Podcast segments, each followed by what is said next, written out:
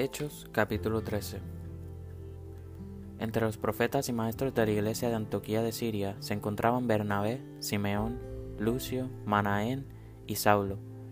Cierto día, mientras estos hombres adoraban al Señor y ayunaban, el Espíritu Santo dijo, Designen a Bernabé y a Saulo para el trabajo especial al cual los he llamado. Así que después de pasar más tiempo en ayuno y oración, les impusieron las manos y los enviaron. Entonces Bernabé y Saulo fueron enviados por el Espíritu Santo. Descendieron hasta el puerto de Seleucia y después navegaron hacia la isla de Chipre. Allí, en la ciudad de Salamina, fueron a las sinagogas judías y predicaron la palabra de Dios. Juan Marcos fue con ellos como su asistente. Después viajaron de ciudad en ciudad por toda la isla hasta que finalmente llegaron a Pafos, donde conocieron a un hechicero judío, un falso profeta llamado Bar Jesús. El tal se había pegado al gobernador Sergio Paulo, quien era un hombre inteligente.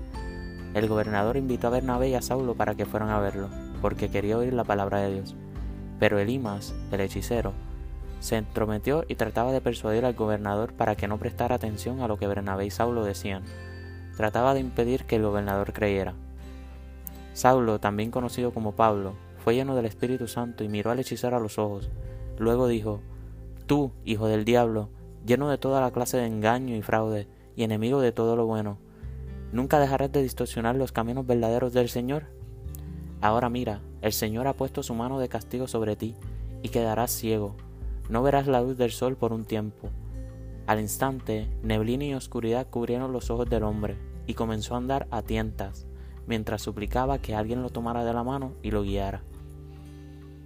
Cuando el gobernador vio lo que había sucedido, se convirtió, pues quedó asombrado de la enseñanza acerca del Señor. Luego Pablo y sus compañeros salieron de Pafos en barco rumbo a Panfilia y desembarcaron en la ciudad portuaria de Perge. Allí Juan Marcos los dejó y regresó a Jerusalén. Pero Pablo y Bernabé siguieron su viaje por tierra adentro hasta Antioquía de Pisidia. El día de descanso fueron a las reuniones de la sinagoga. Después de las lecturas acostumbradas de los libros de Moisés y de los profetas, los que estaban a cargo del servicio les mandaron el siguiente mensaje. Hermanos, si tienen alguna palabra de aliento para el pueblo, pasen a decirla. Entonces Pablo se puso de pie, levantó la mano para hacer que se callaran y comenzó a hablar.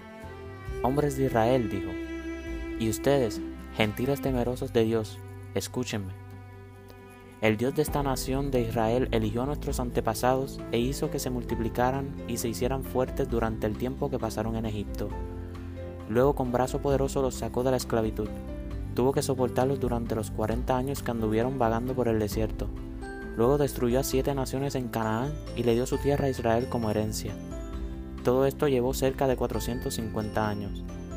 Después de eso, Dios le dio jueces para que gobernaran hasta los días del profeta Samuel.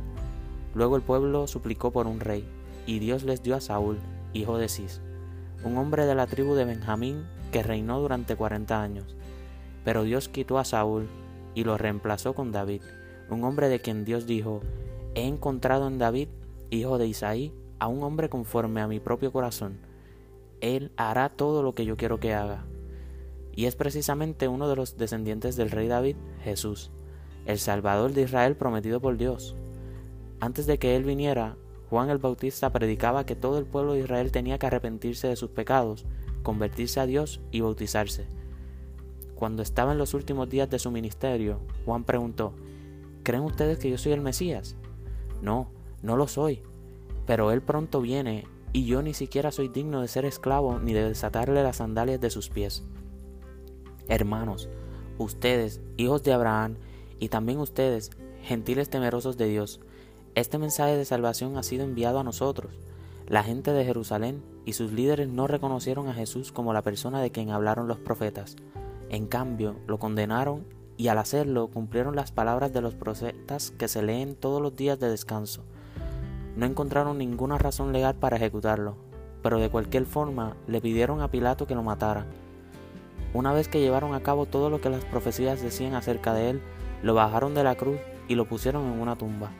Pero Dios lo levantó de los muertos, y durante varios días se apareció a los que habían ido con él de Galilea a Jerusalén. Actualmente ellos son sus testigos al pueblo de Israel. Y ahora nosotros estamos aquí para traerles la buena noticia.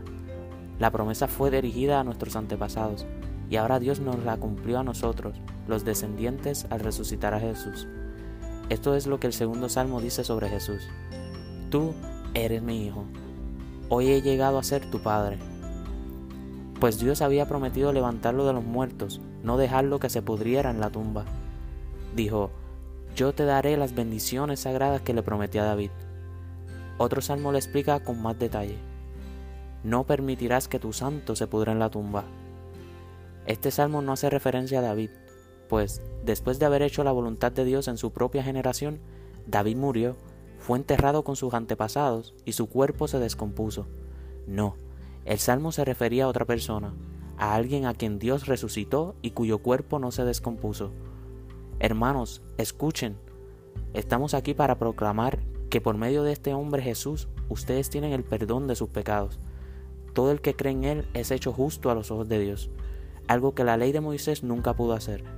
Tengan cuidado, no dejen que las palabras de los profetas se apliquen a ustedes, pues ellos dijeron, miren, ustedes burlones, asómbrense y mueran, pues estoy haciendo algo en sus propios días, algo que no creerían, aun si alguien les dijera. Cuando Pablo y Bernabé salieron de la sinagoga ese día, la gente les suplicó que volvieran a hablar sobre esas cosas la semana siguiente. Muchos judíos y devotos convertidos en el judaísmo siguieron a Pablo y a Bernabé, y ambos hombres los exhortaban a que continuaran confiando en la gracia de Dios. A la semana siguiente, casi toda la ciudad fue a oírlos predicar la palabra del Señor. Cuando algunos judíos vieron las multitudes, tuvieron envidia, así que calumniaban a Pablo y debatían contra todo lo que él hacía. Entonces Pablo y Bernabé hablaron con valentía y declararon, era necesario que primero les predicáramos la palabra de Dios a ustedes, los judíos, pero ya que ustedes la han rechazado y se consideran indignos de la vida eterna, se la ofreceremos a los gentiles. Pues el Señor nos dio este mandato cuando dijo, Yo te he hecho luz para los gentiles, a fin de llevar salvación a los rincones más lejanos de la tierra. Cuando los gentiles oyeron esto, se alegraron y le dieron las gracias al Señor por su mensaje, y todos los que fueron elegidos para la vida eterna se convirtieron en creyentes. Así que el mensaje del Señor se extendió por toda esa región. Luego los judíos provocaron a las mujeres religiosas influyentes y a los líderes de la ciudad e incitaron a una turba contra Pablo y Bernabé, y los echaron de la ciudad.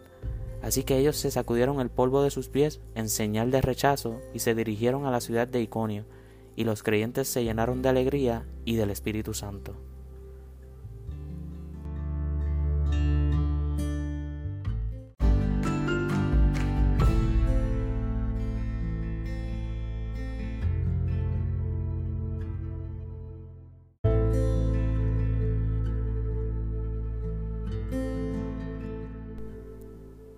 Hechos capítulo 14 Lo mismo sucedió en Iconio Pablo y Bernabé fueron a la sinagoga judía y predicaron con tanto poder que un gran número de judíos y griegos se hicieron creyentes.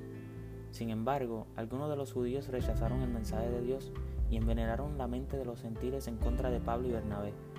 Pero los apóstoles se quedaron allí por mucho tiempo, predicando con valentía acerca de la gracia del Señor. Y el Señor demostraba que el mensaje era verdadero al darles poder para hacer señales milagrosas y maravillas pero la gente de la ciudad estaba dividida en cuanto a su opinión sobre ellos. Algunos estaban del lado de los judíos y otros apoyaban a los apóstoles. Entonces una turba de gentiles y judíos, junto con sus líderes, decidieron atacarlos y apedrearlos. Cuando los apóstoles se enteraron, huyeron a la región de Licaonia y las ciudades de Listra y Derbe y sus alrededores. Y allí predicaron la buena noticia. Mientras estaban en Listra, Pablo y Bernabé se toparon con un hombre viciado de los pies. Como había nacido así, jamás había caminado. Estaba sentado escuchando mientras Pablo predicaba. Pablo lo miró fijamente y se dio cuenta de que el hombre tenía fe para ser sanado. Así que Pablo lo llamó con voz alta, levántate. Y el hombre se puso de pie de un salto y comenzó a caminar. Cuando la multitud vio lo que Pablo había hecho, gritó en su dialecto local, estos hombres son dioses en forma humana. Decidieron que Bernabé era el dios griego Zeus y que Pablo era Hermes por ser el orador principal. El templo de Zeus estaba situado justo fuera de la ciudad, así que el sacerdote del templo y la multitud Llevaron toros y coronas de flores a las puertas de la ciudad y se prepararon para ofrecerle sacrificios a los apóstoles. Cuando los apóstoles Bernabé y Pablo oyeron lo que pasaba, horrorizados se rasgaron la ropa y salieron corriendo entre la gente mientras gritaban, Amigos, ¿por qué hacen esto? Nosotros somos simples seres humanos, tal como ustedes. Hemos venido a traerles la buena noticia de que deben apartarse de estas cosas inútiles y volverse al Dios viviente quien hizo el cielo y la tierra, el mar y todo lo que hay en ellos. En el pasado, Él permitió que todas las naciones siguieran su propio camino, pero nunca las dejó sin pruebas de sí mismo y de su bondad. Por ejemplo, les envía lluvia y buenas cosechas, y les da alimento y corazones alegres. No obstante, aún con esas palabras, a duras penas Pablo y Bernabé pudieron contener a la gente para que no les ofrecieran sacrificio. Luego unos judíos llegaron de Antioquía e Iconio y lograron poner a la multitud de su lado. Apedrearon a Pablo y lo arrastraron fuera de la ciudad, pensando que estaba muerto. Pero los creyentes lo rodearon y él se levantó y regresó a la ciudad. Al día siguiente salió junto con Bernabé hacia Derbe. Después de predicar la buena noticia en Derbe y de hacer muchos discípulos, Pablo y Bernabé regresaron a Listra, Iconio y a Antioquía de Pisidia, donde fortalecieron a los creyentes. Los animaron a, continuar en la fe y les recordaron que debemos sufrir muchas privaciones para entrar en el reino de Dios. Pablo y Bernabé también nombraron ancianos en cada iglesia. Con oración y ayuno encomendaron a los ancianos al cuidado del Señor. En cambio, habían puesto su confianza. Luego atravesaron nuevamente Pisidia y llegaron a Panfilia. Predicaron la palabra en Perge y después descendieron hasta Atalia. Por último, regresaron en barco a Antioquía de Siria, donde habían iniciado su viaje. Los creyentes de allí los habían encomendado a la gracia de Dios para que hicieran el trabajo que ahora habían terminado. Una vez que llegaron a Antioquía, reunieron a la iglesia y le informaron todo lo que Dios había hecho por medio de ellos y cómo Él también había abierto la puerta de la fe a los sentires, y se quedaron allí con los creyentes por mucho tiempo.